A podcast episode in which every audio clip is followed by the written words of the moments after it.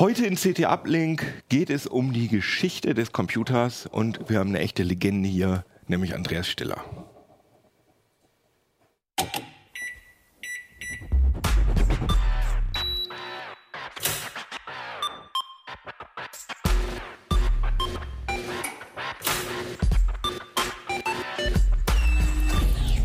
CT Uplink. Jo, herzlich willkommen hier bei CT Uplink. Heute haben wir mal eine ganz besondere Folge, denn Andreas Stiller, auch genannt Stilli, unser lieber Kollege, der hat jetzt gerade seinen letzten Tag gehabt und da dachten wir uns, der Mann ist so eine Legende, der muss einmal hier in der Sendung sein und der kann so aufregende Dinge erzählen aus der Welt der Computer. Der war nämlich 35 Jahre, war, war er bei CT und hat da immer das sogenannte Prozessorgeflüster geschrieben. Hieß das eigentlich von Anfang an so? Ja, das war. Ah ja, okay. Prozessorgeflüster. Seit 1995. Genau, wo es immer um Klatsch und Tratsch aus der äh, Prozessor, CPU, Computerbranche ging. Und das hat der, du hast gerade ausgerechnet 500 Mal hast du das geschrieben, ne? Ungefähr 500, ja und äh, hat da natürlich interessante Dinge erlebt und äh, ich finde, das ist jetzt mal eine einmalige Chance, dass wir uns das jetzt alles mal erzählen lassen von ihm. Was war denn, Andreas, was war denn dein allererster, wann bist du denn das allererste Mal mit dem Computer in Berührung gekommen? Ja, wir schreiben das Jahr 1965. Ja. Im, im NDR lief die beste Fernsehserie aller Zeiten. Das war damals das Laboratorium von Hans-Jürgen Bersch, der letztes Jahr leider verstorben ist, Aha. der viele Leute damals äh, angeregt hat, Chemie zu machen. Ne? Natürlich gab es auch Chemie noch die oder Chemie, das Physik? war ein Chemie-Laboratorium. Ah, okay. Aber und ich las eine Zeitschrift, die hieß Wir experimentieren, eine Zeitschrift für Schüler. Und da war halt der erste unter Computer lief so ein, ein aus Pappe und mit einer Kugel gemachter gemachtes äh, Gerät, das fand ich jetzt nicht so spannend, sondern da dachte ich mir, das muss man halt besser machen können. 13 und warst du, ne? Da war ich 13, 14, ja. und da habe ich mir halt aus äh, dieses, dieses äh, sagenumwobene Teil zusammengebaut. das ist mit, das ist in Wahrheit nur ein, ein binär äh, Dezimal-Decoder, 3 Bit. Wie also man für die, die Leute, anstellen? die uns nur zuhören, das ist eine äh, Handelsgold-Zigarrenkiste. Äh, genau.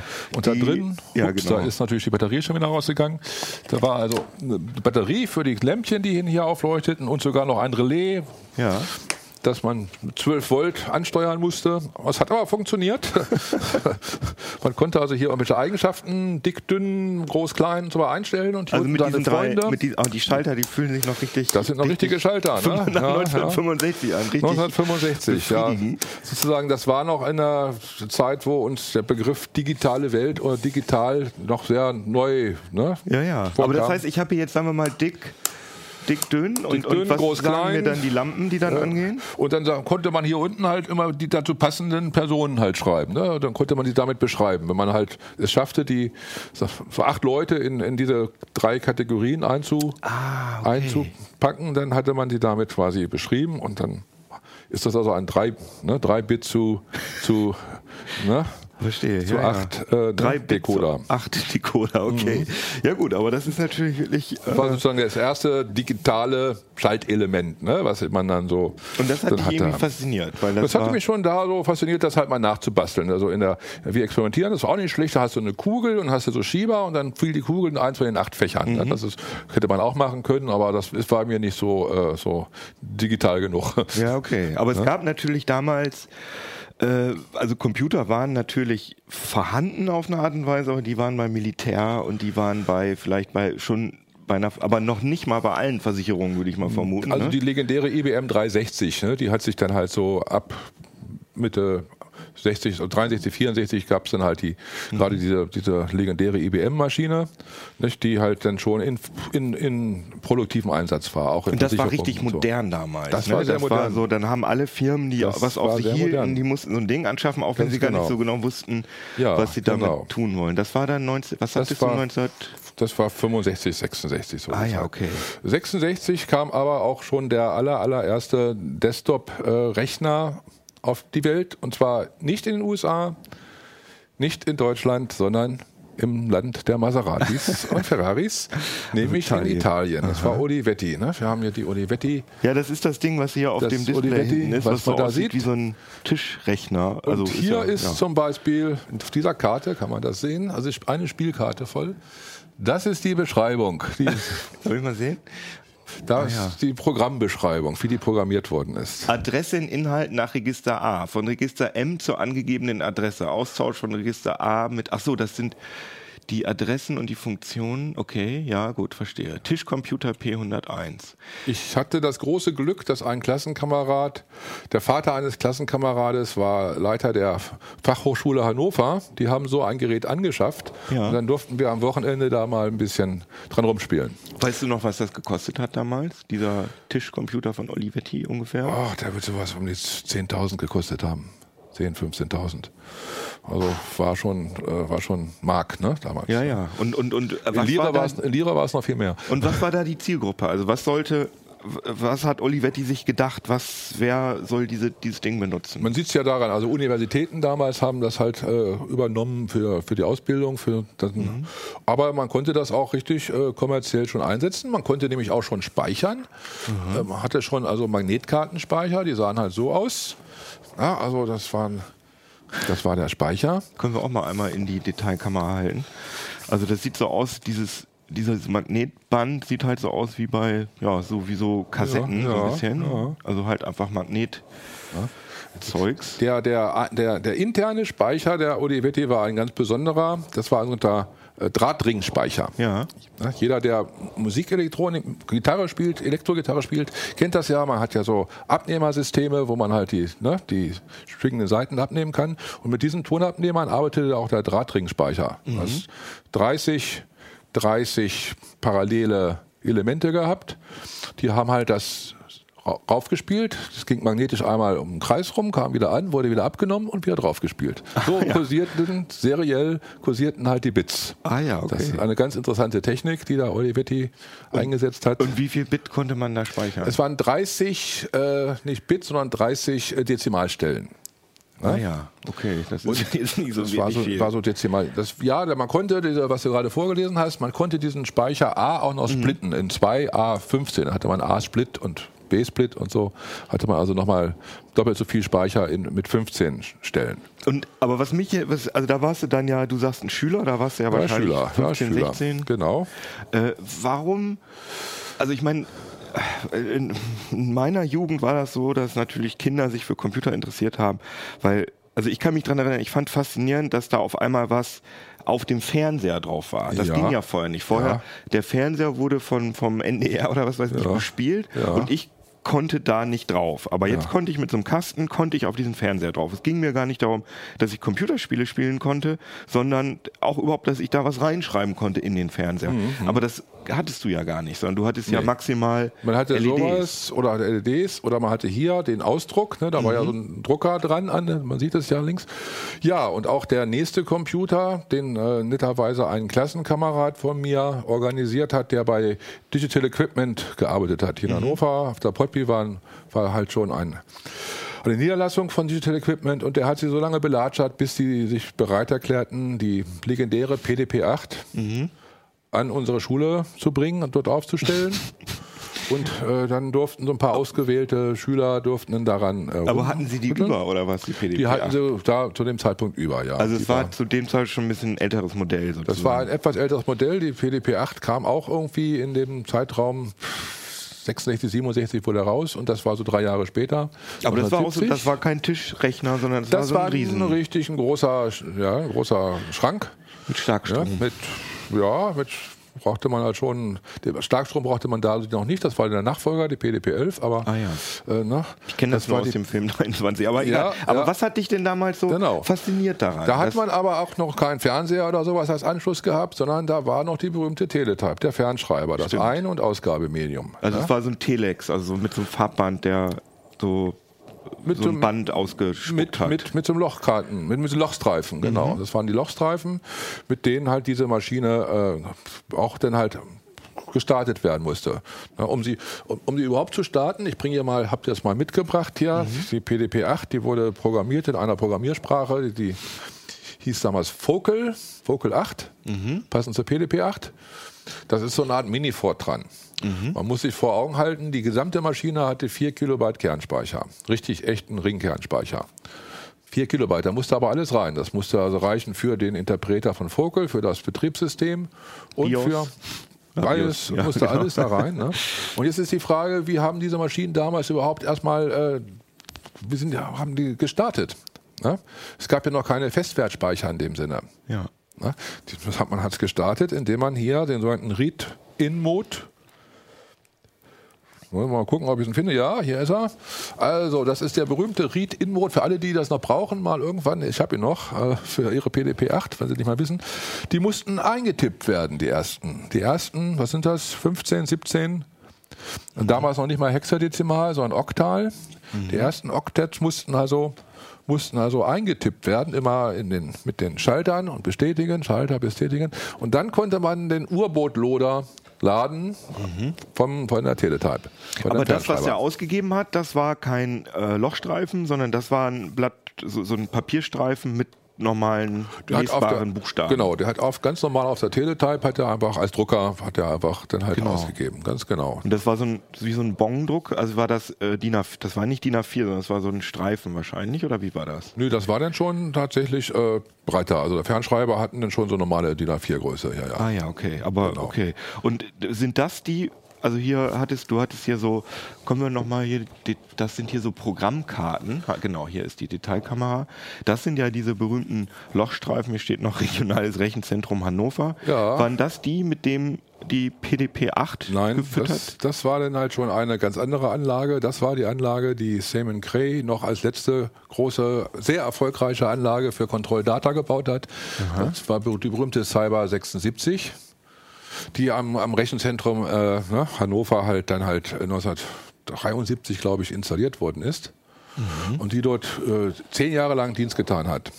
Also Ah ja, okay. Ganz, ganz lange hat die dort gearbeitet. Und die habe ich natürlich dann, als ich am, als Student an der Uni war, sehr, sehr massiv geknechtet. Also die habe ich, ne, da, da gab es, äh, das ist, war noch ein, ein Rechner noch so richtig aus Transistoren aufgebaut, so noch so alles, ne, so war, ne, mit 60 Bit, das heißt also der Multiplikator 60 mal 60, das waren also gigantische Arrays auf, von Transistoren, Ja. die da halt äh, dann geackert haben. Und äh, ja, die hat aber sehr, sehr zuverlässig gearbeitet. Ja. Aber ich sehe hier, das ist Basic scheinbar. Also hier ist auf diesen Programmkarten sind hier oben so sowas Basic-ähnliches. Nein, das ist sicherlich Fortran. Ach, das ist also es- if, Ja, ja, go ja, to ja, 100, ja, das kam mir jetzt nur ein bisschen, Genau. aber du hast recht. If und dann go to irgendwo hin, das ist immer Fortran. Ja, aber das finde ich interessant, dass auf diesem Programm, also man hat sozusagen diesen, diesen Code, der da oben in lateinischer Schrift eingedruckt war, das ist der Programmcode, den du eingegeben hattest und der wurde dann von dem Computer in diese Ja. Löcher Ja, übersetzt, in diesen Lochstreifen, Gen- gen- oder? Nee, nee, das wurde eingetippt. Das ist der Standard. Also man sitzt da an dem Gerät und dann. Aber du hast schon das gestanzt. eingegeben, was da oben drauf steht, ne? Ich habe das eingegeben, was da oben drauf steht, und dann hat er das halt also so gestanzt, genau. Ah ja, ich dachte, dass man, ich habe früher Ja. immer gedacht, dass man wirklich diese Logik dieser Standzungen auswendig lernen musste, um das Ding nein, zu nein, nein, programmieren. nein, das, so- da, da gab es also schon welche, die, die halt, äh, na, die, I hat diesen Code und ein F Mhm. hat diesen Code, also das war dann halt äh, schon von den, von den Stanzern vorgesehen. Hm, verstehe. Aber was hast du denn damit, also du hast, glaube ich, du hast Physik studiert. Weil ne? sinnvoll ist es allerdings, das zeige ich hier nochmal, das ist hier immer sehr gefährlich. Hier hinten die letzten Stellen, die, die, da macht man normalerweise eine Durchnummerierung der Karten, weil wenn Ah, dieser ja. Stapel einmal runterfällt, dann hat man verloren. Ja, das, aber dass das das nicht automatisch macht, ist ja auch lustig. Ähm, das kannte, konnte man wohl auch einstellen, dass die automatisch durchnummeriert werden. Ah, ja, aber okay. hier ist es nicht gewesen. Also das gefährlich. Bitte nicht durcheinander bringen, nachher läuft es nicht mehr. Ja, oh, oh, das wäre. Man sieht aber auch, dass man hier verschiedenfarbige Karten hat. Mhm. Am Anfang ist das Wichtigste überhaupt die Accountkarte. Mhm. Damit weiß das Rechenzentrum, wer den Job Mhm. Was gestaltet steht da oben drauf? Da Das steht steht der Verantwortliche. Ne? 2.0. Ah, KG2A Stiller. Gut. war- da weißt du, wer das bezahlen muss. Ja. Also das ist auf welcher Kostenstelle das Ganze ja, läuft. verstehe. Ne? Und nach der, nach der, nach der äh, Accountkarte kommen die Steuerkarten. Die Steuerkarten sagen halt also geben Auskunft, was du für Ressourcen benötigst und, und ne, damit äh, möglicherweise der Operator das vorbereiten kann. Ja. Wenn du Magnetbänder anforderst, dann musst du halt da vorher an den Steuerkarten schon mal sagen, ich brauche Magnetbänder. Ach so. Und, Und, die äh, werden dann automatisch, wut, wut, wut, werden dann diese Magnetbänder Nee, da. dieser Automatismus hieß, hieß Operator und der hat ihn halt irgendwo hergeholt und eingelegt. Ach so, also der, also äh, diese Steuerkarten haben eigentlich nicht mit dem Computer kommuniziert, sondern mit einem Menschen. Ja, genau. Genau damit der Operator wusste, äh, wo er halt eingreifen musste. Witthüser 2331. Ja, genau, das war das Institut für Umformtechnik. Da habe ich damals viel Jahre lang dran gearbeitet. Genau, das waren die.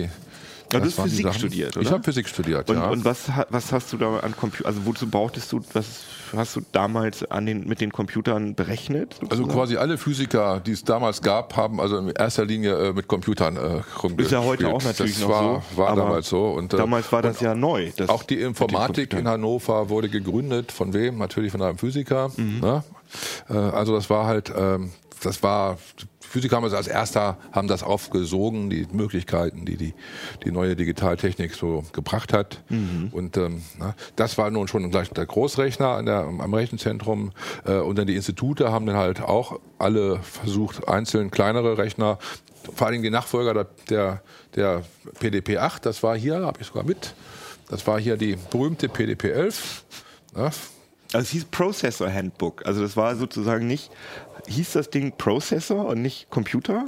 ja, das hieß dann halt noch Prozessor, genau. Witzig. Das war, das war die Hochzeit von, von, äh, von DEC, ne?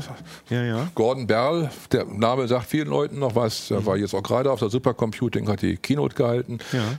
Der hat die PDP-8 konstruiert zum Beispiel damals. Okay, Ja, und, das war und, und Digital, äh, also das, das Ding ist ja Digital. Mhm. von Digital Equipment hießen die, glaube ich, ne? die, die PDPs, also Ja. PDP heißt Personal, was heißt, weißt du das? War, was ist jetzt? Müssen wir mal nach, vielleicht steht es da drin. Ja, weiß ich jetzt auch nicht. Aber auf alle Fälle ähm, hast du gerade gesagt, die hatten in Hannover tatsächlich, Hatten eine Niederlassung, ja, in der Podbielske-Straße. aber da haben sie wahrscheinlich nur Sachen verkauft oder war da auch irgendwas mit Entwicklung oder so? Da war halt Verkauf, ja, ja, genau. Also das war schon alles auch Silicon Valley, so wie, Ja, wie das ja, heute. ja, ja. Also Massachusetts, nicht Silicon Valley. Ah, okay. Also die waren, MIT. Die waren, äh, genau, die waren rund um MIT.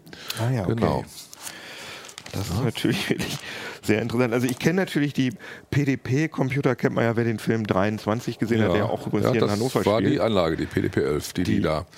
Äh, sie hatten nicht berücksichtigt, dass die ja Starkstrom braucht. Genau. Und hatten gar keinen Anschluss. Das war ein bisschen blöd. Und der Lupo oder wer er hieß, ist vollkommen ausgerastet. Hat Ja. gesagt, was habt ihr da für einen Scheiß gekauft?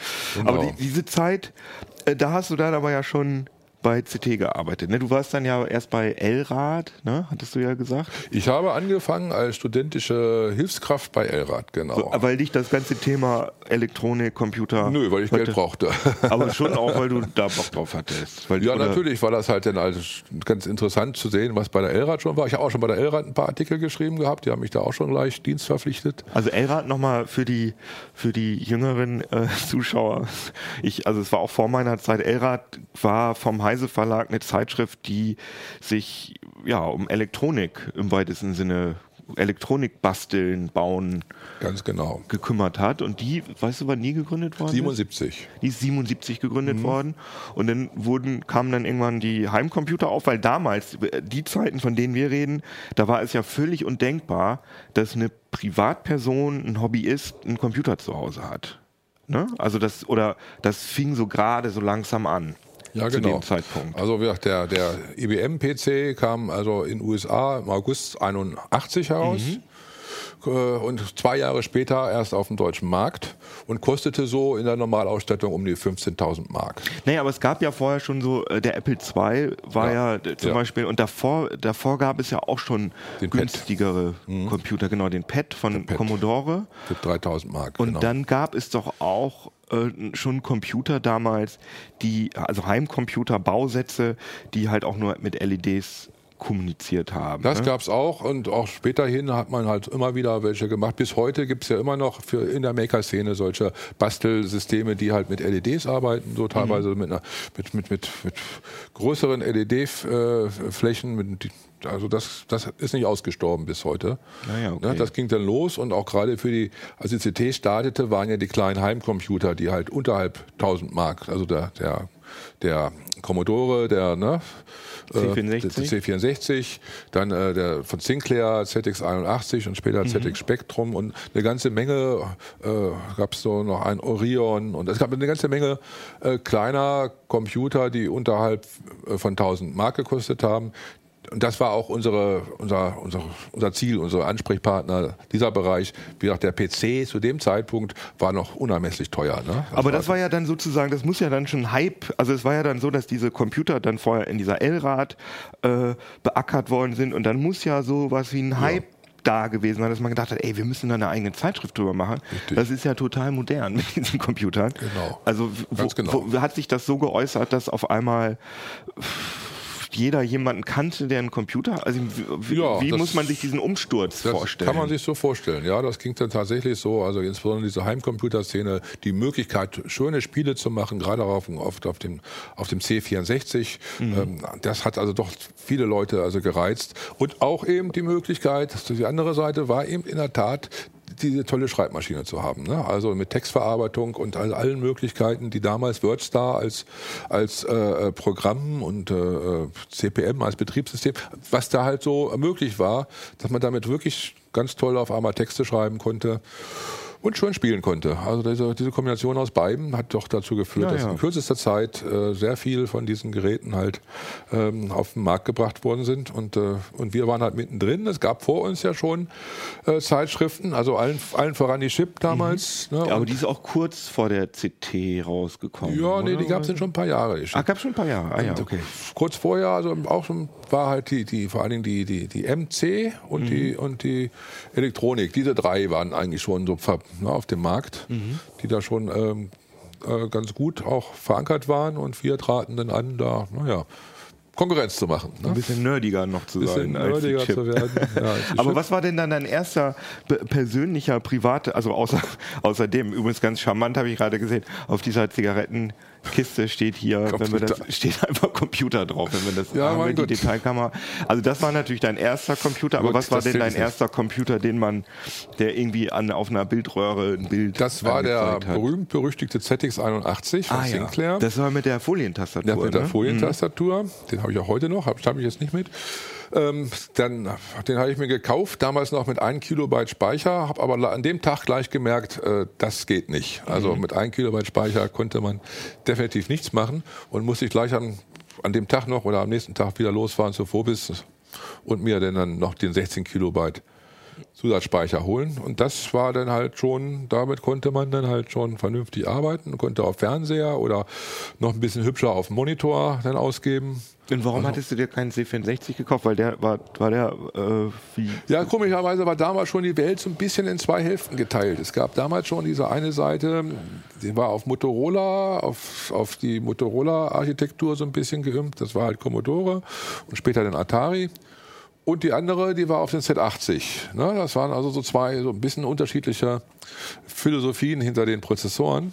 Ja. Und ich war so mehr auf dieser Z80-Seite. Warum auch immer, ich war halt mehr auf dieser Z80-Seite angekommen. Zilog. Zilog, 80 genau. Zilog, ne? Das- Genau, von dem, von dem Vergangen, also den, dem eigentlichen Miterfinder von Intels äh, ersten Microprozessor, der sich mit der Firma etwas überworfen hatte und sich dann selbstständig gemacht hat.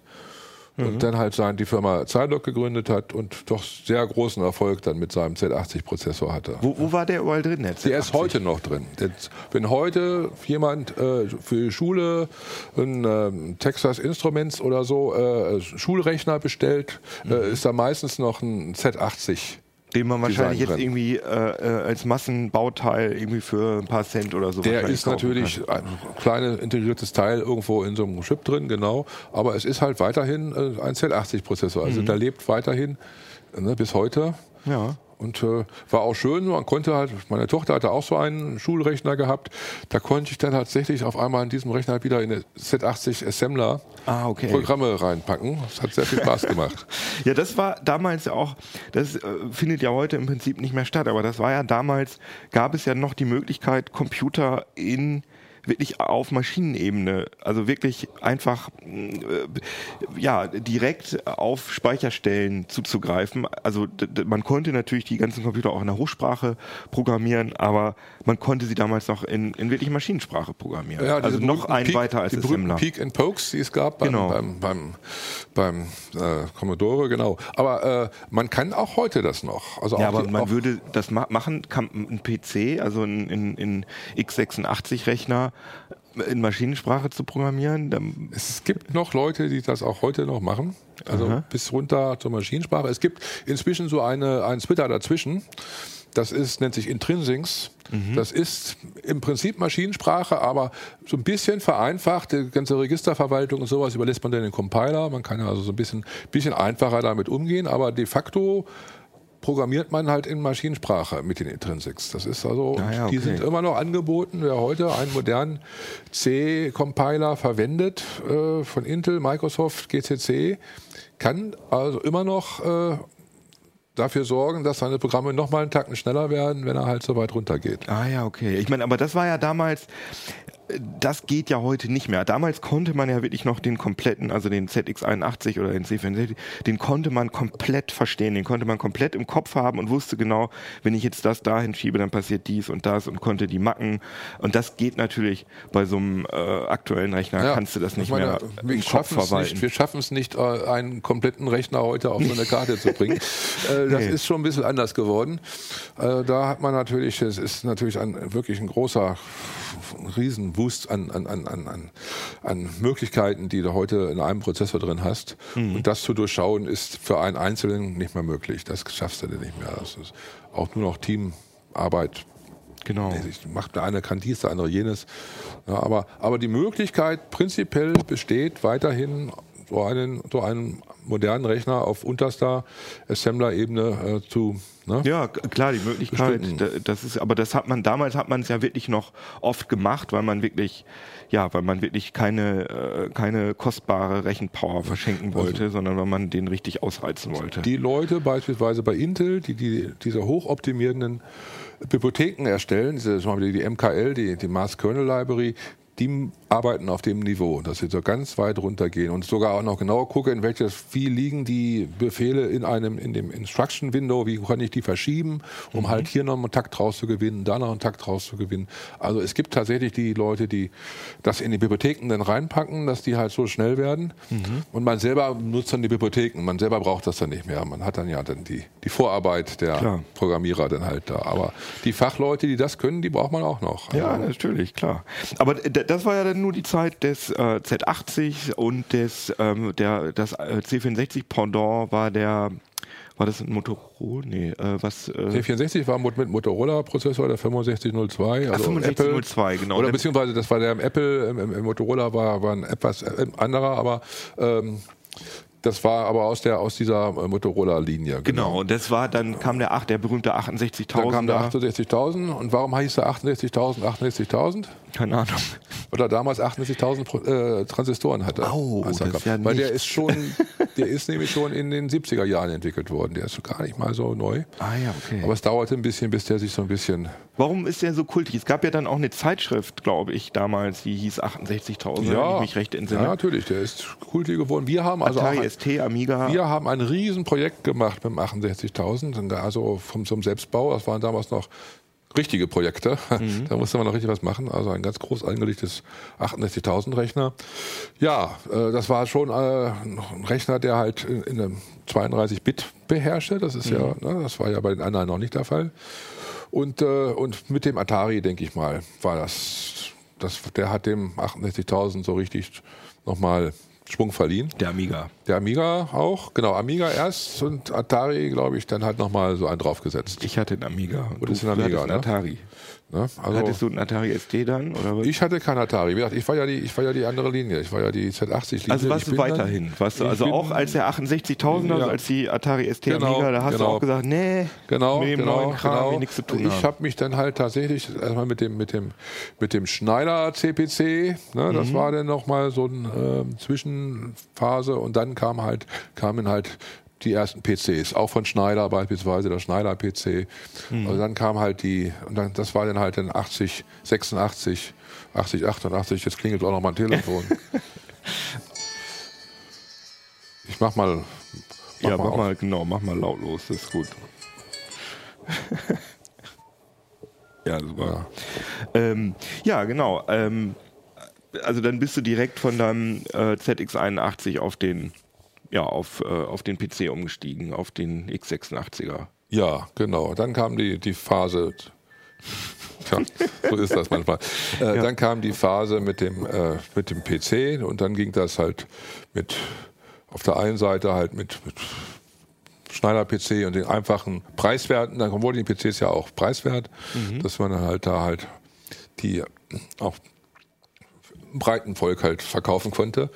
Und, äh, und das ging dann halt weiter. IBM versuchte ja nochmal das Design zu retten. Also der, man muss auch wissen, der PC ist aus der Grabbelkiste entstanden.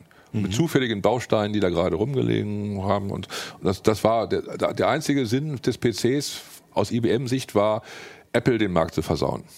Ja? Apple mit dem, also sie hatten ja den Apple II draußen und mhm. dann äh, der Macintosh. Dann kam Lisa und genau Lisa war ja ein Flop und, und der Macintosh ja. war aber zum Zeitpunkt des des XTs, also des ersten ja. IBM PCs, war der, gab es den Macintosh da schon? Nein, der kam ein bisschen später. Also, ah, ja. ne? also aber man wusste, so dass Apple Zeitpunkt, da was ja, ja, man wusste, und wollte man wollte, man wollte irgendwas dem, diesem Konzept, des, dieses, dieses offene Konzept des Apple II, dem wollte man was was entgegenstellen mit möglichst wenig Aufwand. Das heißt, das wurde also mit irgendwelchen Grabbelkisten. Material. Es wurde kein, kein ordentlich designter Bus, nichts. Das wurde einfach nur so, so hingeflutscht. Aber weil man keine Zeit, weil, weil man unter Zeitdruck war oder warum? Weil man unter Zeitdruck war, man wollte es auch gar nicht. Man wollte ja den großen eigenen IBM-Systemen keine Konkurrenz machen. Ach so. Das heißt, es sollte auch so ein, so, so, so ein billig, halbherziger Versuch. ein halbherziger Versuch, einfach ah, okay. nur mit, dem Hauptzweck, äh, einem Konkurrenten ne, vom Markt ein bisschen. Ja, verstehe. Und das ist aber interessant, dass dieser halbherzige Versuch ja. immer noch, dass die Rechner heutzutage immer noch kompatibel ja, dazu sind. Ja, ganz genau. Das ist halt das, das ist ja das Witzige an der ganzen Sache, ne? dass dieses äh, daraus entstanden ist. IBM selber wollte das noch retten, als sie gemerkt haben, das wird immer, dieser halbherzige Versuch, das wird mhm. der Renner. Dann haben sie also mit dem sogenannten äh, äh PS2, ne? also zweiter Versuch, PS2, mhm. äh, ne? Personal System 2, haben sie einen vernünftigen Bus designt, der nannte sich Microchannel und haben also alles sehr ordentlich gemacht, aber es war zu spät.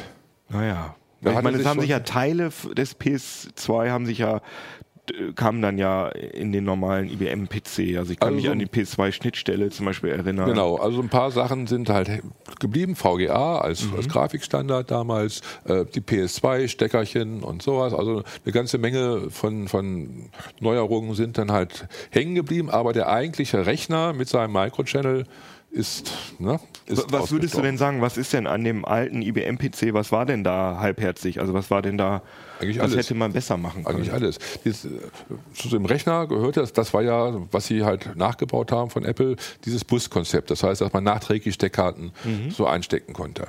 Und dazu muss man ja einen Bus äh, designen, der in sich stimmig ist. Das haben sie aber nicht gemacht. Der Bus war, hatte also in sich komplette Unstimmigkeiten, beispielsweise mhm. dieser, dieser ISA-Bus. Mhm. Also der war halt nicht, überhaupt nicht ingenieursmäßig sauber durchdesignt. Der Microchannel später war das. Warum, was dann ja, also war? beim, beim AT später gab es äh, bestimmte Konditionen, da hätte man äh, negative Zeiten haben müssen, damit das überhaupt aufgeht. Das also ein Signal hätte also. Oh Gott. ja, also es klappte also alles nicht. Und da musste also man gab, so programmieren. Da musste man drumherum programmieren. Das war dann halt so mit Workarounds und so, ähm, dass man dann halt überhaupt, dass man diesen Bus vernünftig zum Laufen kriegte. Mhm. Ja, das war alles, alles sehr, sehr burschikos zusammengewürfelt. Das muss ah, man ja. sagen. Ja, und, äh, und die Konkurrenz, also allen voran Compaq, äh, die haben dann auch, gab es ja auch neue Erweiterungen. Ähm, denk mal an äh, Weser Local Bus und später den ISA. Mhm. Ähm, das waren also alles Konzepte, um halt so das, das vernünftig zu machen, ne, was ursprünglich so vergeigt worden war. Und IBM hat halt den so berühmten Microchannel ähm, da konstruiert und ich habe damals ein sehr schönes Editorial geschrieben. Da habe ich geschrieben, ja, wer Kanäle baut, der muss auch an Brücken denken. Was sie völlig versäumt hatten, war eine Brücke zu den alten Systemen. Also die hatten, die Leute hatten ihre Steckkarten, die hatten ihre ISA-Sachen Und die konnten sie wegschmeißen, weil nichts davon konnten sie mehr in dem Microchannel-System verwenden. Ja. Sie haben einfach keine Brücken gemacht. Das, das war es dann im Endeffekt. Ne? Das wurde nicht akzeptiert. Die Breite ne? und es gab die Konkurrenz. Also ne? Compaq vorneweg, aber es gab die große Konkurrenz, die halt ähm, da halt genau das getan hat. Ne? Also diese anderen Buskonzepte waren alle Brückenkonzepte. Das heißt, du konntest immer noch deine alte Hardware, wenn du wolltest, weiterverwenden. Ja, aber das alte IBM-Prinzip hat sich trotzdem, also Compaq hat sich da ja nicht durchgesetzt mit dem, mit ihrem System, oder? Nee, aber IBM auch nicht. So sieht hat sich dann Intel. Intel hat dann halt äh, gesagt, jetzt reicht uns dieses Gewuschel auf dem Markt, wir machen jetzt was ganz ordentliches. Und die haben halt das PCI entwickelt. Ah ja, das was Die ja heute das, noch. Das heute in der Nachfolge, jetzt haben wir PCIe, eine, was also heute in der Nachfolge immer noch sozusagen das Nonplusultra des, des, ne, des Buskonzepts ist. Aber der IBM-PC war ja jetzt, sagen wir mal, im Vergleich zum, zum ersten Macintosh, der ja schon äh, ja, hochauflösende Grafik und äh, mit Maussteuerung und allem Schickimicki. Der IBM-PC war ja eigentlich, also ich habe mich immer gefragt, der war ja eigentlich total schlecht. Also auch im Vergleich zum Atari ST und Amiga. Der hatte ja keine grafische Benutzeroberfläche. Er hatte ganz schlechte Grafikfähigkeiten. Das Einzige, was halt äh, besonders war am IBM-PC, ist, dass, da, dass der direkt mit einer Festplatte ausgeliefert worden ist. Völlig richtig. Und äh, äh, gerade der Atari ja, konnte mit seinem, mit seinem Monitor ja sehr stark punkten. Ne? Der hat ja, genau. deshalb, deshalb ist ja auch der Atari damals auch so stark in die, in die, äh, in die äh, Desktop-Publishing-Szene und sowas. Da, weil, weil die hatten einfach einen schönen Monitor und da, dadurch hat sich das halt sehr schnell manifestiert, Genau. dass dafür viel Software entwickelt worden ist. Und so einen schönen Monitor gab es zu dem Zeitpunkt also so gut wie nicht für die PC-Szene. Aber was hat der, was, was hat die Leute an dem IBM-PC? Ich meine, es gab natürlich eine gute Textverarbeitung direkt von Anfang an, aber warum? Also warum hat der sich so, warum war der so erfolgreich? Was war dein, ist deine These? Ja, also das, das eine war eben tatsächlich dieses, dieses von Apple abgekupferte Konzept der Erweiterbarkeit durch diese, durch diese äh, Stecksysteme, durch das, ja, das, das hat natürlich dazu geführt, dass beispielsweise dieses Manko, dass keine vernünftige Grafikkarte äh, oder Grafikschnittstelle da war, die wurde ja ausgefüllt durch Drittanbieter. Berühmte Herkules-Karte, äl- ältere Leser wissen das noch, ne, das war die, die war dann halt grafiktauglich. Ne, Musste man diese, also be, besser grafiktauglich als das, was die Sega geboten hat. Ne, das war die, das war die Grafikkarte des, äh, von IBM. Die war, hatte ja nur eine relativ äh, schlechte Auflösung und so. Also es war, äh, also es gab die Möglichkeit, sehr schnell für Drittanbieter tolle Produkte zu liefern. Ne, das äh, Stimmt. war, Ja, ja. Das gab's. Ja, dann kamen die Soundkarten, also da kann ich, also da fing dann so meine Zeit an, dass ich hatte, mein Vater hatte einen 286er, ich hatte einen Amiga, fand ich langweilig einen 286er, aber als dann die Soundkarten kamen und die VGA-Grafikkarten, da habe ich dann, da kam dann Wing Commander, kannst dich vielleicht noch daran erinnern und, und Ja. so Sachen, wo man dann gedacht hat, okay, jetzt kann der Amiga langsam einpacken und dann hatte mich auch die äh, PC-Welt und äh, interessanterweise äh, war ja dann die Ära des Heimcomputers vorbei. Also dann gab es ja eigentlich nur noch diese Plattform im Mainstream. Also die, von, von Apple übernommen hat IBM eben nicht nur dieses offene Konzept mit dem Bus, sondern eben auch die Dokumentation.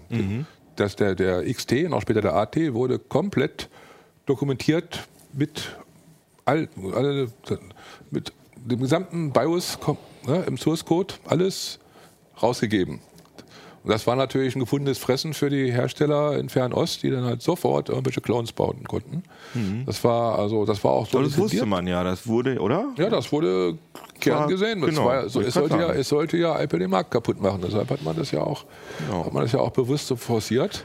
Achso, also IBM wollte sozusagen gar nicht äh, in erster Linie Umsatz machen, sondern sie wollten vor allem Apple den Markt versauen. Ja, ja. Okay, damit Genau. sie, ah ja, ich verstehe. Und deswegen war es ihnen auch egal, dass jeder Klone bauen konnte. Genau. Die sogenannten so- IBM-kompatiblen. Später sind sie dann gegen die zu Felde gezogen, als sie gemerkt haben, oh, das wird ja doch was. Aber, aber zunächst mal war das so. Ne, also wer mal wissen will, wie so ein PC aussieht, also die sind inzwischen online, die kann man sich angucken, die, die Manuals vom XT oder vom AT.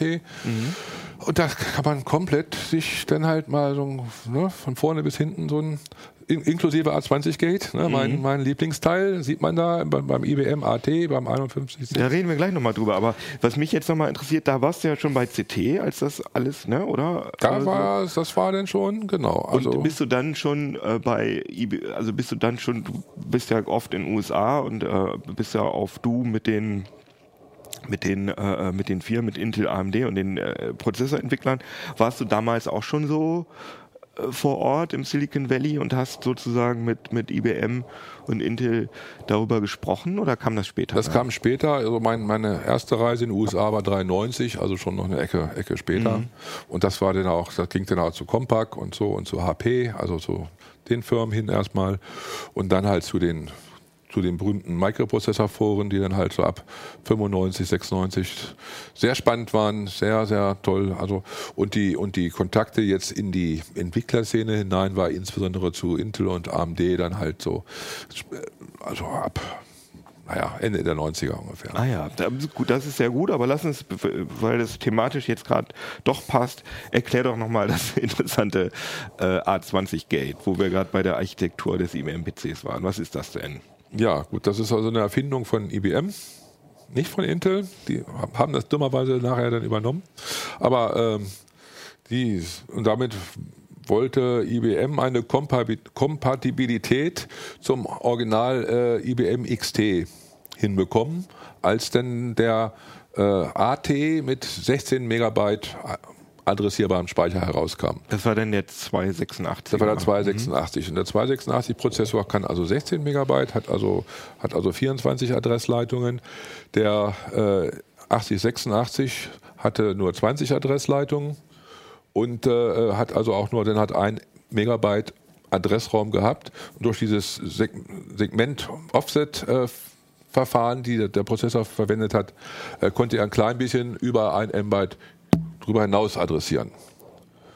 Also ein ne, kleines Fenster war es, was es da drüber gab. Und dann fing er wieder von unten an. Also wenn er dann mhm. noch, ne, dann war dann halt, dann physisch wurde dann halt einfach auf Null zugegriffen und dann auf wieder, mhm. dann nennt man Wraparound.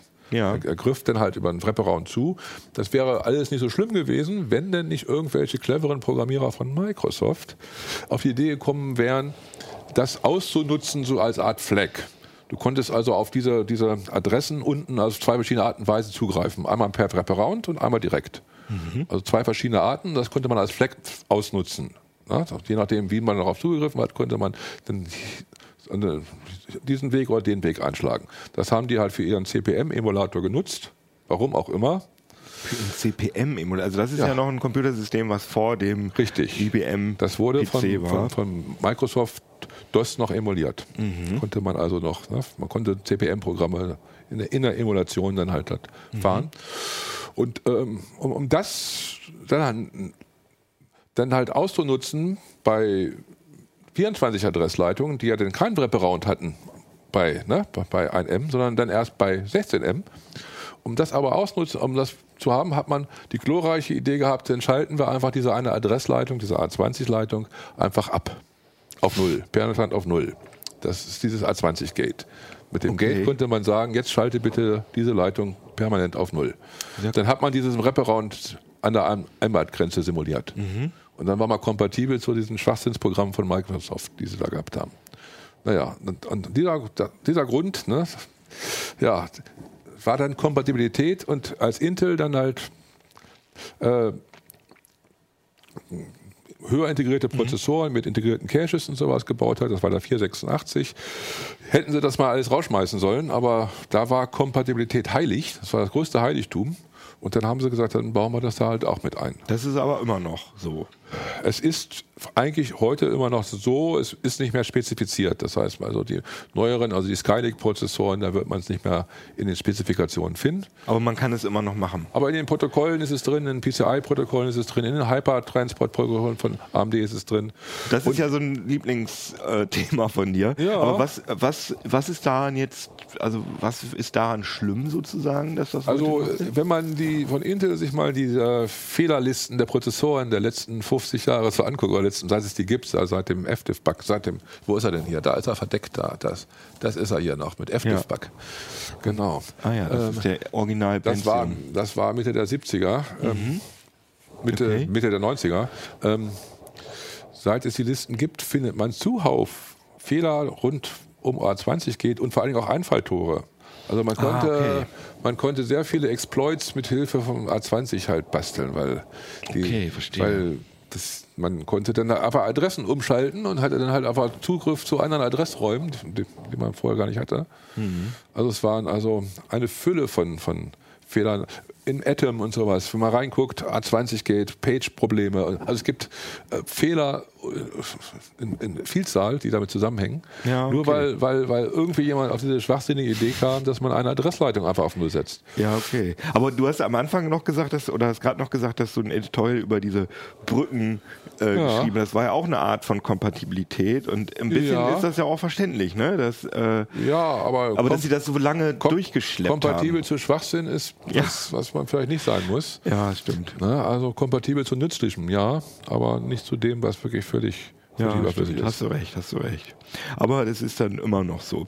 Was ich aber dann ähm, interessant finde, ich meine, dann äh, kickte halt so langsam das Mursche Gesetz ein, der IBM-PC oder die Architektur, die x86-Architektur war dann sozusagen de facto der, ja, der Industriestandard, Weltstandard, alle Rechner äh, äh, gingen danach, das Mursche Gesetz kickte ein, es wurde immer alles linear schneller und besser, aber heimlich still und leise gab es dann ja so eine Entwicklung, ähm, die von der Mobilbranche getrieben worden ist, dass auf einmal die ARM-Architektur ähm, ja, sozusagen der x86-Architektur das Wasser abgräbt, würde würd ich jetzt einfach mal so sagen. Ist das eine, wie, wie, wie hast du das erlebt? Hast du, hat sich das schon früh abgezeichnet? Weil ich glaube, der 68.000er, von dem wir gerade geredet haben, das ist doch auch oder kann man es sagen, dass das schon ARM-Architektur nee, ist? Nee, nee, nee, okay. nee ARM. Die ARM-Architektur ist von,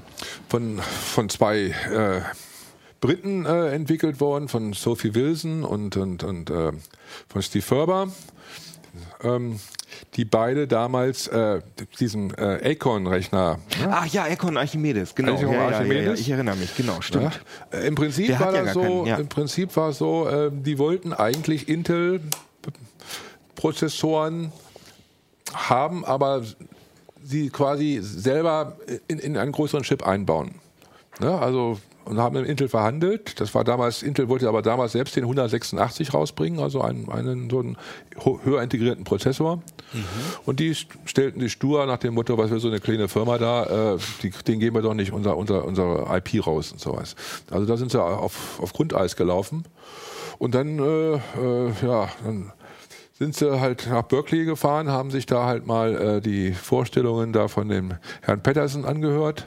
Und auf den, Wer den war das, der Herr Patterson? Also einer der beiden großen, Hennessy und Patterson, das sind so die beiden großen äh, Computer Science äh, Begründer, die beide ah, ja. okay. äh, Architekturen gemacht haben. Der eine verantwortlich für die Spararchitektur, der andere für die MIPS-Architektur. Mhm. Also ne, das sind also so äh, Sachen daraus erwachsen.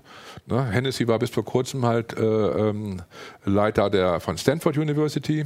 Ne? Und, äh, und der Peterson ist weiterhin, der Peterson ist verantwortlich für RISC V, auch eine sehr interessante neue, neue äh, Entwicklung, die da auf uns zukommt für die Zukunft. Ein offenes Prozessormodell, ne? was oh, da sehr, sehr spannend okay. ist.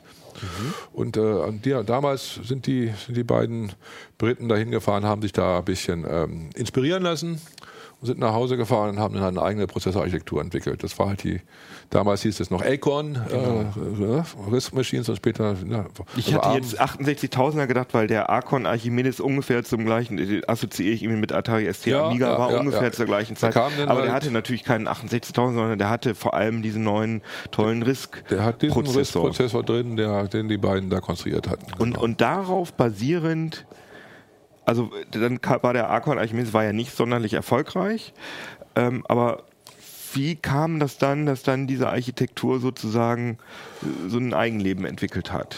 Wie, wie? Naja, das Entscheidende war, dass äh, als das dann halt, damals war dann halt gerade von Apple auch, die waren ja mit, mit, mit Begründer auch da, der das ARM als eigenständige Prozessorfirma äh, sich etablierte, war ja vor allen Dingen Apple zu verdanken. Ne? Mhm. Die haben das also da forciert äh, und äh, dann als Kunde, damals gab es dann schon, nicht sehr erfolgreich, aber es gab dann halt schon ein paar interessante Designs, den Newton vor allen Dingen, ne? der dann von, von, von Apple äh, mit dem Prozessor gemacht Ach, ist. stimmt, eines der ersten Mobilgeräte. Ja, ja der ersten Mobilgeräte und auch mit ARM-Prozessoren. Mhm. Und ähm, also das war, da war auch äh, Apple äh, mehrheitlich oder zumindest zu 30, 40 Prozent an, an, an dieser Prozessorfirma beteiligt. Mhm. Aber ich meine jetzt nur mal für die Leute, die jetzt hier so lange zugehört haben und nicht wissen, was ARM ist. ARM ist also die Architektur, die, äh, ich sag mal, bei 99,9 Prozent aller äh, von allen Mobilgeräten eingesetzt wird, mhm. sei es jetzt äh, äh iOS-Geräte, iPhone, iPad oder auch alle Android-Geräte, alle ähm, ja, äh, sowas wie Raspberry Pi natürlich. Ja. Ähm, das ist alles, ähm, das ja. ist alles ARM-Architektur. ARM Wie würdest du denn jetzt mal äh, in a nutshell den Unterschied zwischen x86 und ARM-Architektur ähm, erklären? In a nutshell würde ich jetzt erstmal gar nicht von der Architektur ausgehen, sondern von dem Konzept, was drumherum entstanden ist. Intel hat sich immer geweigert, IP zu verkaufen. Hat immer nur gesagt, wir verkaufen fertige Chips, sonst nichts. Du musst den Chip so nehmen, wie er ist und dann halt drumherum halt deine was machen. ARM hat das anders gemacht. ARM hat gesagt, wir, wir designen nur und verkaufen die IP. Du kriegst also quasi den Source Code eines mhm. des Chips, den kriegst du dann halt ausgeliefert. Genau, dann können Qualcomm und, und dann und hast du hunderte von Lizenznehmern. Also dann war mhm. diese ARM-Basis, war ja riesig. Es waren also ne, mehrere hundert Lizenznehmer, die dann halt das äh, entgegengenommen haben und das halt in ihre eigenen Designs dann einbinden konnten. Das heißt also ein erheblich höheres Maß an Flexibilität und vor vor allen Dingen eben gerade bei den kleinen brauchst du das halt viel stärker als bei den großen Rechnern. Also die kleiner die, die, die Designs waren, kleiner die, die Rechner waren, umso wichtiger war, dass du halt äh, da halt so äh, IP dazu kaufen konntest, die du in dein Design einbinden kannst. Ah, Und äh, das hat also den entscheidenden ne? also nicht so sehr, nicht so sehr den, äh, die, die Architektur hier äh, RISC, da CISC oder sowas, mhm. sondern in erster Linie diese völlig unterschiedlichen Konzepte wie Leute man, wie Leute so ein Design bekommen können. Ne? Okay, das heißt das also, das war gebracht. so, dass der, die Hersteller äh, die ARM-Prozessoren viel besser auf ihre eigenen Bedürfnisse Kann, ummodeln genau, konnte und während sie mit Intel-Prozessoren genau. einfach da hingen und ja, äh, ja friss ja. oder stirb sozusagen. Du kriegst, du kriegst dann halt den Source-Code des Prozessors, den Source-Code der ganzen äh, des, des, des, des Bussystems, all das bekommst du geliefert mhm. gegen, gegen Lizenzgebühr und kannst es dann sofort in deine Designs einbauen. Ne? Und das hat, und das ist, und je, je, kleiner dein Gerät ist, umso wichtiger ist das. Ne? Okay. Aber dann ist ja schon ganz interessant, ähm, dass die einzelnen Hersteller ja dann auch schon offenbar eigene Modifikationen daran machen. Das ist ja so, dass die aktuelle, äh, der aktuelle Apple ARM Prozessor ja. ja, deutlich schneller ist als äh, genau. die Konkurrenz. Und das bedeutet ja, dass Apple da offenbar viel modifiziert hat. Genau, also diese Lizenzen gibt es in verschiedenen Leveln, in verschiedenen Ebenen und äh, dann gibt es die sogenannte Architekturlizenz, das ist die teuerste natürlich, müssen am meisten für bezahlen, aber diejenigen wie Apple und Microsoft und so, die die haben, dürfen halt das Design beliebig verändern und dürfen das umbauen und zupacken und neue Architektureigenschaften äh, dazu fassen und das äh, das haben die natürlich gemacht und gerade Apple mit einer riesen Mannschaft haben sich ja die besten Leute zusammengekauft. Ja, witzig, äh, dass Qualcomm mit Snapdragon, die verkaufen wir auch, äh, die sind auch sehr erfolgreich, dass die da offenbar im Moment nicht gegen anstinken können. Aber gut. Also ja, doch. Also das ist schon noch eine Konkurrenz, die das Geschäft belebt. Mhm. Also die sind schon noch erfolgreich. Dann hast du natürlich auch noch Samsung und so. Also ähm, du hast schon noch so einige Firmen, die da halt äh, sehr stark äh, mitmischen mit unterschiedlichen, unterschiedlich designten Konzepten. Aber es gibt immer wieder das, das Original ARM-Design, Cortex-Design, mhm. was viele Firmen so, wie es ist, nehmen erstmal und dann halt so umsetzen. Na, und, äh, aber ARM selbst ist ja auch verkauft worden, ist ja jetzt äh, ne, äh, Softbank, also jetzt japanisch. Ja, japanische Telekommunikation. Genau, und mhm. das liegt, äh, hängt auch damit zusammen, dass die in Japan sich entschieden haben, lang, langfristig auf ARM zu setzen. Also Fujitsu wird also äh, auch jetzt äh, demnächst äh, ARM-basierte äh, ähm, Prozessoren ähm, mit eigenen Erweiterungen versehen. Die haben sie dazugeführt. Die geben, geben sie aber auch an die gesamte ARM-Community weiter. Das ist diese Scalable Vector Unit, mhm. die damit hinzukommt. Ganz spannendes Teil. Ähm, ne? Also da passiert eine ganze Menge und das hängt alles daran, dass das ein offenes Design ist, was man so kaufen kann und einbauen kann. Interessant, aber äh, jetzt als, als jetzt nicht wahnsinniger Prozessorexperte, mir kommt es halt wirklich so vor, dass ähm, das x86 oder x64, äh, wenn man sozusagen Leistung pro Watt sich anschaut, äh, dass ARM da viel, viel besser ist. Also dass man, wenn man sich, wenn, wenn ich mir zum Beispiel anschaue, sagen wir mal, äh, ein Com altes Computerspiel wie GTA 3, ne, Grand Theft Auto, das läuft auf meinem iPad besser als in der, ich glaube, es ist ungefähr 10, 12 Jahre alt oder so, als auf so einem fetten PC damals, okay, man, der ist natürlich 10 Jahre alt, aber der hat damals wirklich, keine Ahnung, äh, 350 Watt äh, äh, verbraucht und mein iPad verbraucht, weiß ich nicht wie viel, du weißt ja, also ein paar Watt. Und jetzt mal, das ist natürlich jetzt ein bisschen laienhaft, aber offenbar scheint es ja so zu sein, dass man aus ARM sozusagen pro Watt mehr rausbekommt. Kann man das so kann man das so sagen oder ist das stark, zu stark vereinfacht? Also es ist, äh, es, es, trifft heute nicht mehr so zu. Aber äh, sagen wir mal, gehen wir mal ein paar Jahre zurück.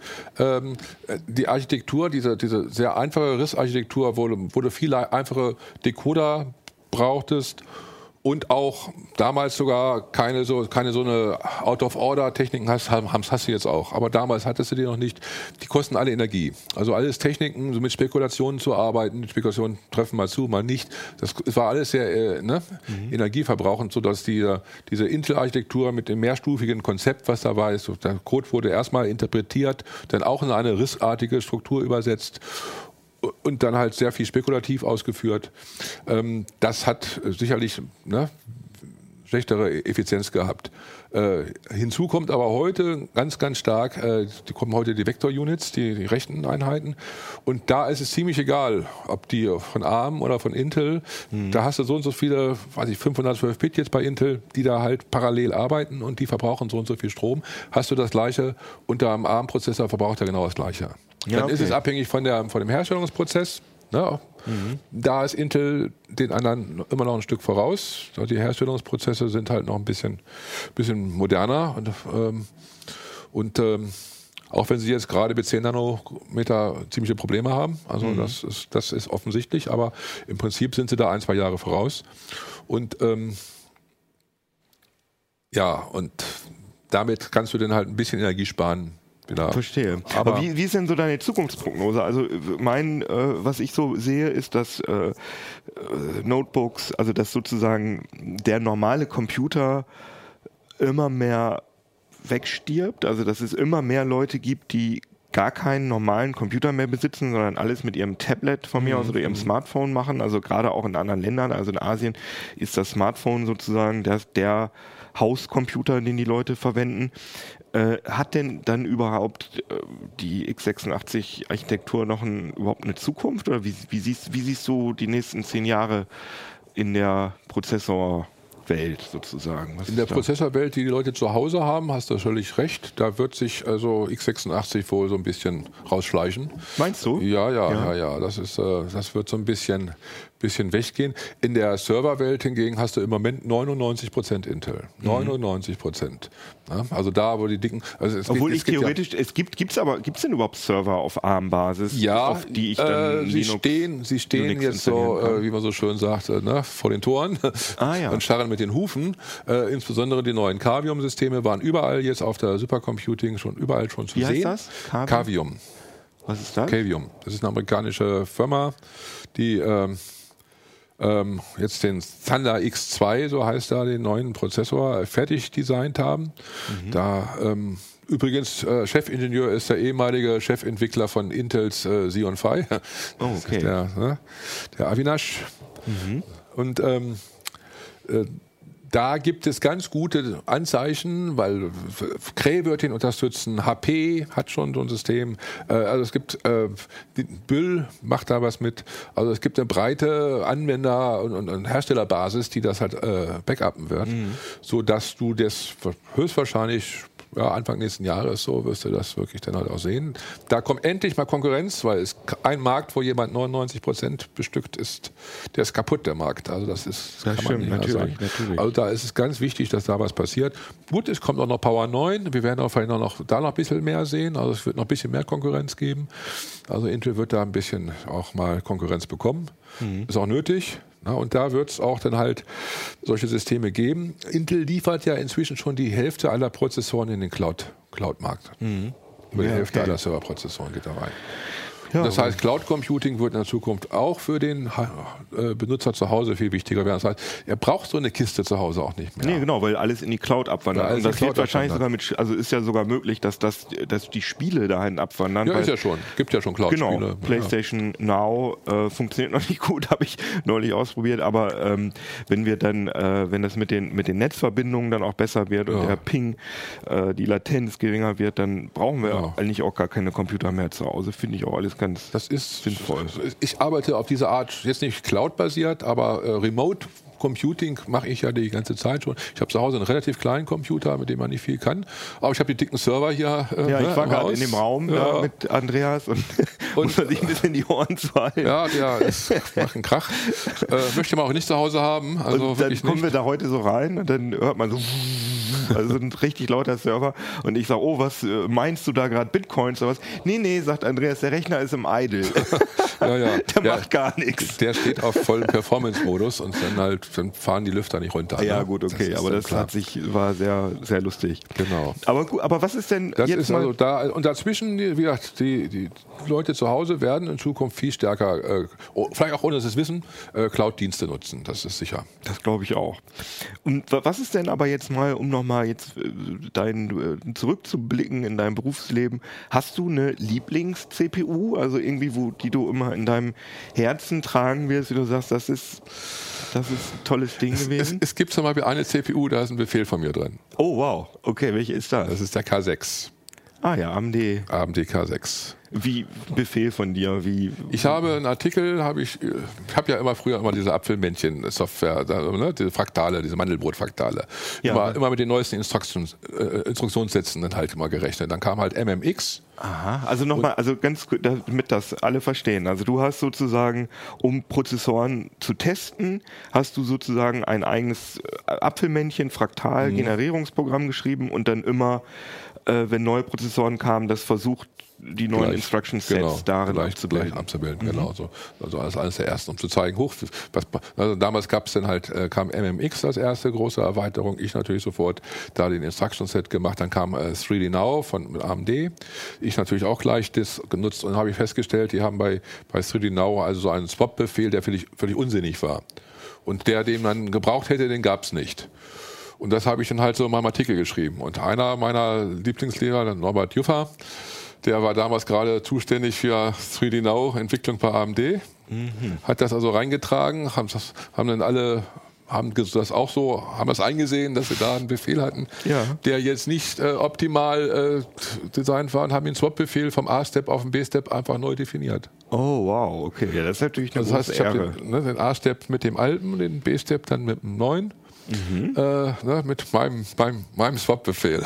Aber ist das, ist der dann in den, in den Nachfolgern der, des K6, ist das immer Ja, noch im drin? 3D Now, im 3D Now Befehlssatz ist dann geblieben. Ja, Wird der noch verwendet? Der Nein, 3D Now der ist, der ist zwar, also im, die unterstützen noch bestimmte Bestandteile von 3D Now im aktuellen äh, äh, Zen-Design, aber nicht mehr offiziell. Kannst du mal für, kannst du noch mal einmal äh, überhaupt erklären, was ein Befehlssatz ist? Also äh, was, also eine Erweiterung? Das ist der Befehlssatz. Ja, genau. Das ist der Ah, ja, okay, aber 3D Now ist sozusagen eine Erweiterung, dass man nicht nur multiplizieren, addieren, sondern dass man sozusagen kein, also ja, du hast ja vorhin so nebenbei gesagt, so Ende von, von Moore's Gesetz. Ja, Mhm. das ist so nicht ganz richtig, weil das eigentliche Moore'sche Gesetz war ja nur bezogen auf die Komplexität des Chips. Es war nicht Stimmt, auf die auf die Performance. Anzahl der bezogen. Auf die Transistoren, Anzahl ja. der Transistoren, auf die Mhm. Komplexität. Und das ist ja, wie man sieht, guckt euch mal die modernen, die modernen äh, Volta-Chips oder sowas an mit 20 Milliarden. Also das ist 20 Milliarden Transistoren. Ja. Und der 68.000er war stolz drauf, dass er 68.000 ja. hat. Also das ist tatsächlich immer noch so, dass wir halt da immer noch eine weiter, eine weiter Ne? Mhm. Moore da lebt halt schon noch. Und Moore äh, in Richtung Performance äh, hat sich verändert äh, hin zur Parallelisierung. Und äh, Parallelisierung gibt es vielfältige Art und Weise. Und eine ist, dass man halt äh, SIMD macht. Also ne, eine, eine Instruktion, die mit vielen Daten arbeitet. SIMD, Single Instruction, Multiple Data. Und ähm, das und die erste Mhm. Ah, ich verstehe. Erweiterung, die erste Erweiterung, die man ja gemacht hat, war MMX. Da konnte man also äh, zwei Gleitkomma-Befehle äh, parallel halt äh, dann ausführen. Oder ein Befehl auf zwei Gleitkomma-Daten parallel ausführen, genau gesagt. So ist es richtig. Und, äh, und AMD hat dann das noch erweitert mit, mit dem 3D Now, so hieß das dann. Ne? Also das war dann halt ein, haben also den MMX-Gedanken aufgenommen und noch ein bisschen mehr gemacht. Ah, ich verstehe. Was okay. dazu gepackt. Und später hat Intel das dann halt äh, übernommen wiederum und noch erheblicher weiter. Dann hieß das SSE. SSE, dann SSE 2, SSE 3, SSE 4, naja, und, ne, und dann, dann gab es den Nachfolger davon AVX und AVX 2 und jetzt haben wir AVX 512. Also das ist also immer stetig angewachsen und immer breiter geworden. Ne? AVX 512 hat 512 Bit Breite. Und wenn du so Single Precision Floating Point von ne, mit 32 Bit hast, dann kannst du also 16 ne, Daten parallel verarbeiten. Ah, okay, verstehe, verstehe. Äh, So, so hat sich also sozusagen die, das Mursche Gesetz Richtung Performance verändert in Richtung auf äh, na, Verbreiterung. Sei es, dass es SIMD macht oder sei es, dass es viele Kerne hat.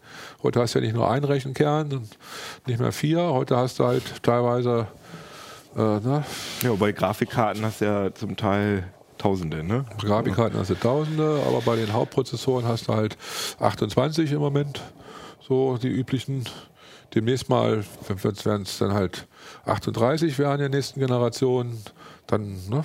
Aber da müssen natürlich die Entwickler müssen das auch endlich mal nutzen. Ne? Das ist ja halt das Problem, dass das immer noch sehr alles sehr Single-Thread äh, orientiert ist. Das ist da das so gibt. Problem. Also Free Lunch is over. Wie Wie heißt das? Was? Free Lunch is over. Achso, ja, genau. Äh, Also, dass man automatisch durch eine Taktsteigerung quasi, dass halt die Software automatisch ne, mitskaliert, das gibt's nicht mehr. Also heutzutage muss man, um halt Performance Vorteile genießen zu können, wirklich dann halt dafür neu programmieren und optimieren. Das ist der Nachteil. Also Free Das Lunch ist schwieriger? super. Wahrscheinlich schwieriger, ne? Ja, also schwieriger als einmal schnelleren Prozessor mit höherem Takt einzusetzen, allemal, ja. Also ähm, das war aber früher lange Zeit so, ne? Früher hat man einfach dadurch profitiert, dass ein neuer Prozessor rauskam und schwupps war alles um 30 Prozent schneller. Ja, das ist doch Ja, sehr schön. das ist jetzt nicht mehr ganz so. Dann kommen aber irgendwann die Quantencomputer dann. Gut, also Quantencomputer, erstes Mal wird es noch ganz schön lange dauern. Auch wenn wir jetzt vielleicht am Jahresende so die ersten äh, 50 äh, Qubit-Systeme haben werden, möglicherweise noch in Was diesem ist Jahr. Qubit? Qubit ist die, die Grundeinheit eines Quantencomputers. Ja, der hat ja nicht äh, wie so ein normaler, ja, so ein Ding, äh, äh, 0 und 1, sondern, sondern äh, hat eine ganze Welt dazwischen. Mhm, stimmt. Die man aber nicht sieht, solange man nicht hinguckt. Und wenn man hinguckt, äh, nimmt er aber einen Zustand, festen Zustand ein. Das ist halt das, das Urige dieser Quantenrechner. Und äh, dadurch kann der halt, hat eine andere, andere Dimension der, der, der Parallelität, als es äh, so ein klassischer Rechner hat. Das ist ganz nützlich für bestimmte Aufgaben. Man muss aber wissen, das ist alles immer statistisch. Ne? Er nimmt also dann äh, statistisch einen bestimmten Zustand ein. Das heißt, der, der rechnet also nicht exakt, sondern er rechnet in einer, in einer, ne? in einer ne? Aber schnell. schnell äh, und liefert dir halt ein möglicherweise richtiges Ergebnis. Möglicherweise. Ah. Ja, das lässt sich dann überprüfen. Also gibt es natürlich Techniken, wie man halt, das ist diese, äh, vor allen Dingen gibt es diese ganze Techniken, äh, Quanten äh, Error Correction und so. Also da gibt es halt eine ganze Menge, um dann das, aber das kostet also sehr viel äh, Rechenzeit wieder und sehr viel Qubits gehen dann halt drauf nur für die Error Correction. Also das ist halt schon aufwendig. Und mit 50 Qubits kann man aber schon so ein paar, paar Kleinigkeiten machen. Und warum sagst du dauert? Also es dauert noch lange, Ah, bis, bis das, man- weil, weil das mit diesen Unklarheiten, weil das alles schwierig ist. Wirklich, wirklich äh, Quantenrechner so als, als Heimbenutzer nutzen kann. Bis Doom darauf läuft, Bis auf dem Doom- Quanten. Ja, ja, wird man nicht brauchen. Aber ähm, es gibt so, so Klassiker. Also wir haben, wir wissen, dass die Verschlüsselungen, die wir bislang so üblicherweise verwendet haben und die abgelegten Daten verschlüsselter E-Mails und sowas, die da irgendwo noch überall noch in Massen irgendwo rumliegen bei bestimmten Agenturen, Mhm. äh, dass man die mal irgendwann mal in 0, nix wird, wird, Ah, okay. wird entschlüsseln können. Also was Also war, heißt- da RSA, äh, diese klassischen die Verschlüsselungen. klassischen Verschlüsselungsverfahren, die, Mhm. äh, ne, die sind dann halt hinfällig. Gut, bis dahin hat man andere neue, wo auch die Quantencomputer dann wieder äh, Da Probleme muss man nur kriegen. dran denken, dass man seine alten Verschlüsselungen sozusagen immer auf die neuen dann Ja, ja, äh, gut, aber umsetzt. das, das, also das ist so ein Klassiker, den man machen kann. Alle Optimierungsstrategien, die es gibt, die lassen sich gut abbilden auf, auf Quantenrechner. Ähm, Deep Learning jetzt zum Beispiel, auch dort äh, sind also sehr gute Möglichkeiten, ähm, das Training mit Quantencomputern zu machen. Äh, auch, ne, weil da brauchst du die Exaktheit auch nicht. Im Gegenteil, da kann man sogar so ein bisschen rauschen, kann sogar vom Vorteil sein. Ähm, na, gibt es, da gibt es ja interessante neue Ansätze jetzt wieder von HP, die halt ähm, so eine Art Analogrechner mit Memristoren für Deep Learning ne, einsetzen wollen. Ähm, ganz, ganz spannend, weil, weil äh, da brauchst du die, die Präzision nicht, sondern da ne, hast du, ne, da brauchst du die Geschwindigkeit. ja, okay. Und da gibt es also neue Ansätze. Da wird Quantencomputing sicherlich große mh, ja, Vorteile bringen. Wahrscheinlich erstmal die ersten Jahre oder Jahrzehnte vielleicht äh, wird das Ganze in der Cloud passieren. Ja, klar. Ja, das glaube ich auch. Klar. Also, dass du halt irgendwo deinen Quantenrechner in der Cloud hast und dann damit rechnest, dass du so ein, so ein USB-Device hast, was du da anstöpselst an Rechner oder was auch immer dann da, der, das wird noch ein bisschen dauern. Klar. Aber wir sind jetzt, wir haben jetzt in, in relativ kurzer Zeit sind wir von deinem äh, Vorbei- 3-Bit 3-Bit, 3-Bit äh, Zigarra Zigarren Decoder, ist eigentlich nur ein Decoder. Ne? Das ist nur ein Decoder hier oder? ne? Ja, okay. Aber wir haben, wir haben jetzt schon äh, über viel geredet, über viel Dinge auch aus deiner, aus deiner Berufszeit. Ähm, fällt dir noch ein, eine Sache ein, die du gerne nochmal, die du gerne noch mal los, also irgendwie so eine tolle Sache aus deiner, Ja, deinen schön- 35 die, Jahren Die, die schönste Zeit war eigentlich die, als ich äh, in, in, in San Francisco zum Microprozessor-Forum war. Ähm, auf, dem- weiß ich noch, am, am Flughafen war das, am, im Hotel. Äh, neben mir saßen die Chefentwickler von Intel und vorne auf der Bühne war der CTO Fred Weber von AMD, der dann halt das äh, Konzept des Hammer-Prozessors damals, ah, der Opteron dann, äh, genauer vorgestellt hat. Und ich mitgekriegt habe, wie den Leuten von Intel so ein bisschen blass um die Nase wurde.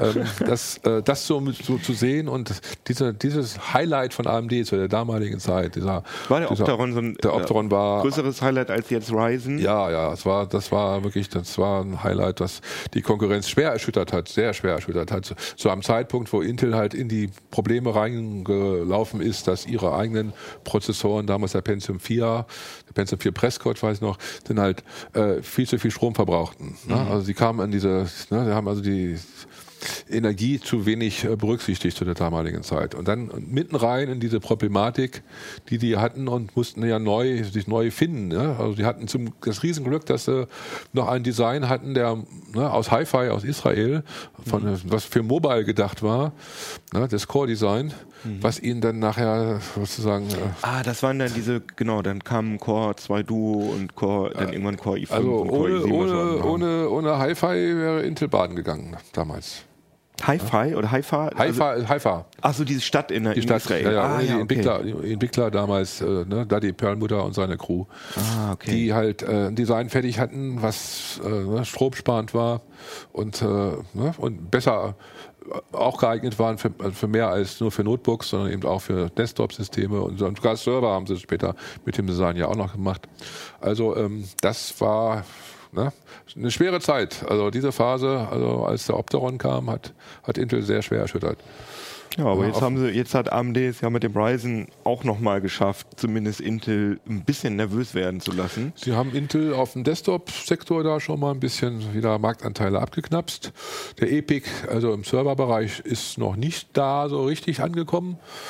Der von AMD jetzt, der Von. AMD, der, das Serverdesign. Aber ich gehe davon aus, so Anfang nächsten Jahres werden wir einiges mehr sehen. Also da wird so ein bisschen mehr kommen. Ja, ich hoffe, dass du das dann immer noch für uns ein bisschen im Blick hast und manchmal nochmal so ein Prozessorgeflüster raushaust. Ja, die die. Prozessorgeflüster sicherlich nicht mehr. Also das, das ist jetzt vorbei. Ja. Ah, das wird, das ist, wird für Aber immer, das, äh, ist das schon ist die Entscheidung gefallen, dass, da, dass das beerdigt Das wird. ist genau, das ist zu, zu Ende. also das- macht auch kein anderer weiter bei CT. Ja, also da das das in der Form weiterzuführen, das, das, das wird wohl nicht funktionieren. Nee, also, das wahrscheinlich, denke ich auch nicht. das, das nicht, nein, also das Prozessorgeflüster wird es dann halt so in der alten Art jedenfalls nicht mehr geben. ich finde auch der Name, der sollte eigentlich an dich Und, äh, sein. Und es wird aber wohl, äh, ja, es wird natürlich Kommentare geben, die halt so ein bisschen die Szene ne, beleuchten werden. Aber ich habe natürlich noch allerhand äh, ähm, äh, Themen äh, ne, auf dem Steck, die ich auch schon Teil angefangen habe. Ne. Wir haben so ein paar schon angesprochen. Ich wollte also zum gegebenen Zeitpunkt, wenn es passend ist, äh, einen relativ großen Rundschlag mal um AVX 512 machen. Da kann man eine ganze Menge zu sagen, weil Dieser aktuelle Befehlssatz diese aktuelle Intel. Befehlssatzerweiterung, die jetzt im Moment nur bei den Servern und bei den High-End, den Skylake X äh, äh, Desktop-Prozessoren ist, aber irgendwann Mitte nächsten Jahres dann auch auf die Desktops kommen wird. Ne? Also mit dem sogenannten Cannon Lake, das ist so die nächste, die nächste Generation dort. Da wird es dann halt auch äh, die Befehlserweiterung geben. Und dann wird es vielleicht spannender. Ich weiß noch nicht, zu welchem Zeitpunkt man am besten jetzt schon mal so einen Artikel macht, weil es, es gibt es ja schon. Man kann ja auch jetzt schon damit was machen. Vielleicht ja jetzt schon bald. Kann Aber man eine jetzt ganze Menge zu sagen, weil es ist viel mehr drum, äh, um diese neue Befehlssatzerweiterung, als es nur, dass es breiter ist. Das Klar. kann eine ganze Ecke mehr. Das hat also äh, ne, hat jetzt äh, neue Maskenregister, mit denen man ganz tolle Sachen machen kann. Hat äh, doppelt so viele Register sowieso, die, äh, ne, die man auch viel besser einsetzen kann. Jetzt hat man also 32 Register, mit denen man arbeiten kann. Das heißt also, da kann man bei richtiger Programmierung dafür sorgen, dass also so gut wie nie Speicherzugriffe laufen müssen, sondern da läuft der Algorithmus fast nur an den Registern. Also da gibt es eine ganze Menge von, von, von schönen Erweiterungen, die, ne, die sicherlich noch nicht so angekommen sind draußen. Das weiß man noch gar nicht so. Das hört sich gut an, aber ich, nach 35 Jahren CT, finde ich, darfst du dich auch erstmal ein bisschen erholen. Ja, ja, jetzt müssen wir erstmal ein bisschen, bisschen Oder Urlaub vielleicht kommen. deine Autobiografie schreiben über. Die Autobiografie 100 werde ich nicht schreiben, aber, aber ich werde schon ein, ich habe schon ein Buchprojekt, da wird es in der Tat um meine Lieblingsfirma gehen. Man hat ja unschwer. Nee, nee, die, die halt diese Teile da Ah machen. ja, die diese Teile machen. Kann ich mir schon vorstellen. Ja, das, Da werde ich äh, eine, aus, meiner, aus meiner Warte heraus äh, mit schöne, lustige Sachen erzählen das können. hört sich gut an. Und wenn du das dann, wenn du das, wenn das Buch dann da ist, dann hoffe ich, dass du dann nochmal in unseren Genau. Ablink kommst und ein bisschen Promotion für dein Buch machst.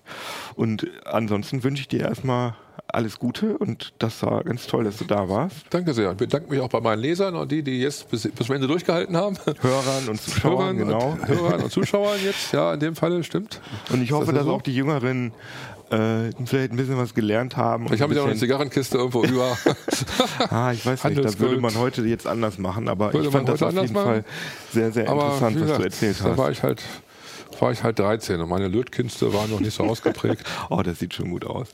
Andreas, Ja. vielen Dank. Schön, dass ihr zugeschaut habt. Wenn ihr äh, noch an Andreas äh, Fachfragen habt, weil ihr merkt ja, der Mann kennt sich gut aus, dann könnt ihr uns gerne schreiben an ähm, uplink.ct.de. Wir leiten das dann weiter. Das, ne, auch im Ruhestand wirst du noch Ja, ja. Leser und Zuschauer Mails beantworten. Und schön, dass ihr zugeguckt und zugeschaut habt, äh, zugehört habt, das wollte ich sagen. Und beim nächsten Mal sitzen wir hier wieder zu viert. Ne? Aber wir dachten, wenn Andreas in Ruhestand geht, dann kann man ihm auch mal eine eigene Sendung weg, äh, widmen. Und vor allem, wenn man dann über die ganze Geschichte des Computers nochmal reden kann. Sehr interessant. Und Tschüssikowski. Bye, bye. Tschüss, Andreas. Ciao.